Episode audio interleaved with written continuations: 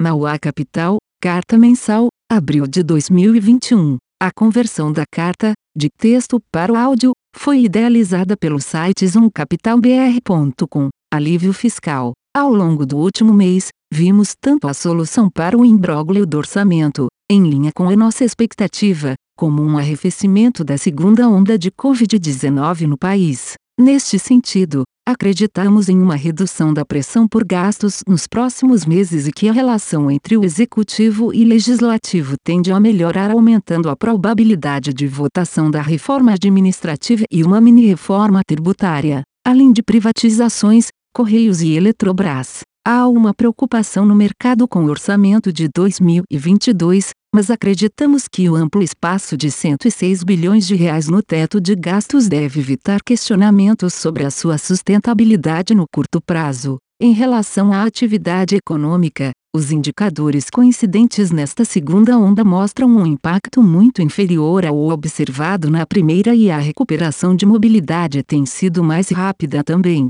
Nessa linha, vemos agora riscos para cima na nossa projeção de crescimento de 3% este ano. A última leitura de inflação, IPCA 15 de abril, surpreendeu para baixo, principalmente em itens voláteis que estavam pressionando a inflação no começo do ano, e as medidas de núcleo seguem em trajetória de desaceleração. As commodities continuam pressionadas, mesmo com o efeito da apreciação cambial, e este efeito pode levar a inflação para mais próximo de 5% este ano. De qualquer forma, mantemos a visão que este choque é transitório e a inflação deve arrefecer no segundo semestre. Em relação ao câmbio, acreditamos que com termos de troca favoráveis, menor risco fiscal, recuperação do crescimento e o aperto monetário em curso, a tendência é de apreciação da nossa moeda, o que pode contribuir para uma dinâmica inflacionária mais benigna. Por último, em relação à política monetária, ainda acreditamos na normalização parcial da política monetária, com a Selic atingindo no máximo 5,5% este ano.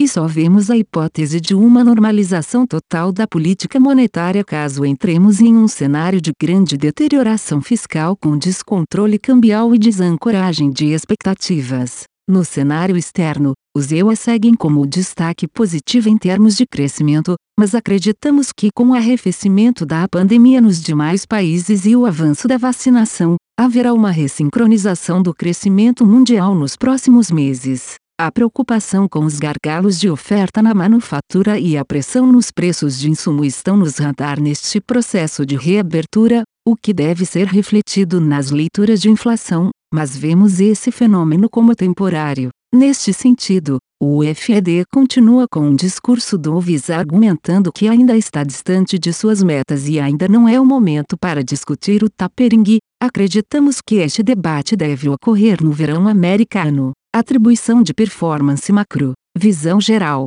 No mês de abril, no cenário internacional, Reino Unido, Israel e Portugal são alguns dos países que seguem em destaque em relação à vacinação e flexibilização da mobilidade. Nos Estados Unidos, a vacinação caminha de forma super avançada, somado aos discursos positivos em relação à recuperação da economia americana dados pelo presidente Biden e com também pela ata da última reunião do Federal Reserve, com comentários do presidente Jerome Powell. Isso reforçou as melhoras das bolsas mundiais e sentimento de otimismo dos mercados. Ainda em relação ao coronavírus, a Índia chamou a atenção mundial ao se tornar um novo foco da pandemia com recordes históricos e explosão do número de casos. Diversos países já estão se mobilizando para enviar a ajuda humanitária dado que existe uma grande preocupação com relação aos insumos das vacinas. No Brasil, o começo do mês foi marcado por recordes no número de mortes em 24 horas e aumento das taxas de ocupação de leitos nos hospitais.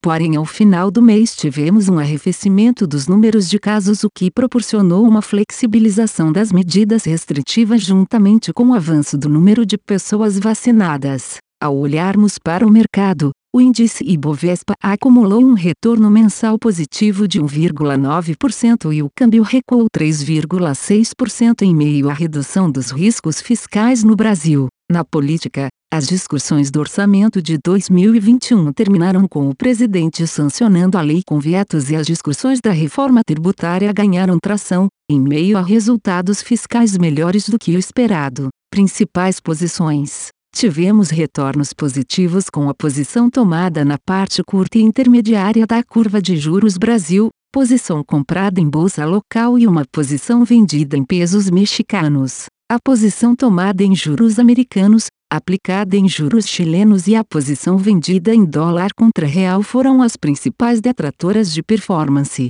Ainda do lado negativo, as posições do basquete de moedas, comprada em euro, libras, rublos russos e vendida em rupias indianas afetaram o desempenho do fundo. Atribuição de performance renda fixa. Nossas posições aplicadas na parte intermediária da curva de juros foram as principais responsáveis pela performance do mês. A melhora da curva de casos e de mortes por Covid-19 no Brasil aliviou o sistema de saúde que estava saturado. O alívio da doença ajudou a arrefecer a pressão do relacionamento entre executivo e legislativo, iniciando um processo de redução nos prêmios de risco no mercado brasileiro. Tanto o câmbio quanto a parte intermediária longa da curva de juros tiveram bom comportamento neste período. A inflação por aqui também demonstrou sinais de alívio. Os núcleos de inflação seguem com bom comportamento, de acordo com nossa expectativa desde o início do ano, nos indicando que, salvo um movimento de apreciação das commodities em real,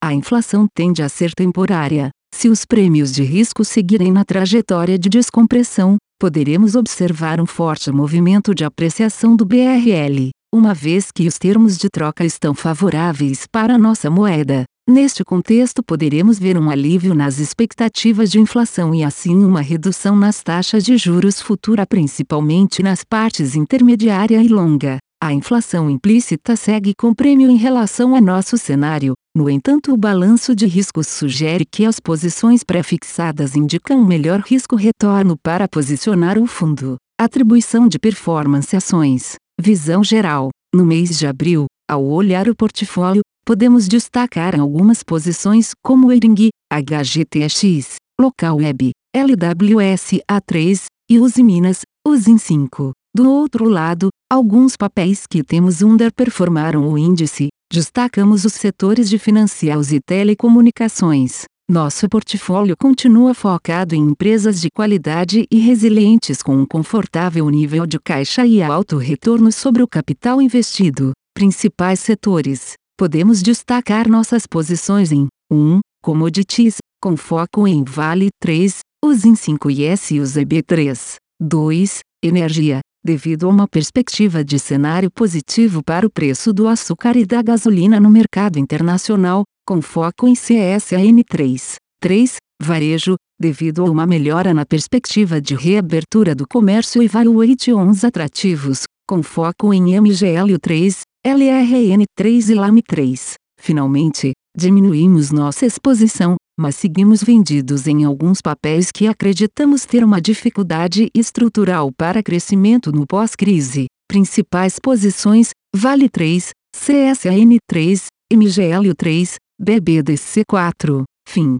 Mauá Capital. A conversão da carta, de texto para o áudio, foi idealizada pelo site zoomcapitalbr.com. Aviso legal. É recomendada a leitura cuidadosa do regulamento dos fundos pelo investidor antes de tomar a decisão de aplicar seus recursos. A rentabilidade passada não representa a garantia de rentabilidade futura. A rentabilidade, quando divulgada, não é líquida de impostos. Fundos de investimento não contam com garantia do administrador, do gestor, de qualquer mecanismo de seguro ou fundo garantidor de crédito, FGC. Para avaliação da performance de um fundo de investimento, é recomendável a análise de, no mínimo, 12 meses. A gestora não se responsabiliza por quaisquer decisões tomadas tendo como base os dados deste documento. As informações aqui contidas têm caráter meramente informativo e não constituem qualquer tipo de aconselhamento de investimentos ou oferta para aquisição de valores mobiliários. Os investimentos em fundos de investimento e demais valores mobiliários apresentam riscos para o investidor. Os fundos de ações com renda variável podem estar expostos a significativa concentração em ativos de poucos emissores, com os riscos daí decorrentes.